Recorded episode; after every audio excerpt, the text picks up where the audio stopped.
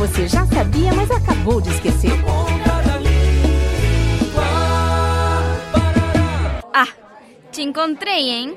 Posso saber onde você estava? Onde você falou que me esperaria, Guilherme?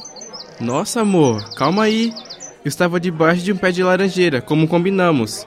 Mas você demorou, aí fui dar uma voltinha.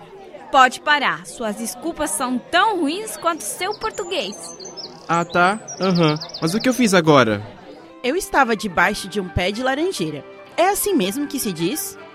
O adequado seria dizer eu estava debaixo da laranjeira ou eu estava debaixo do pé de laranja.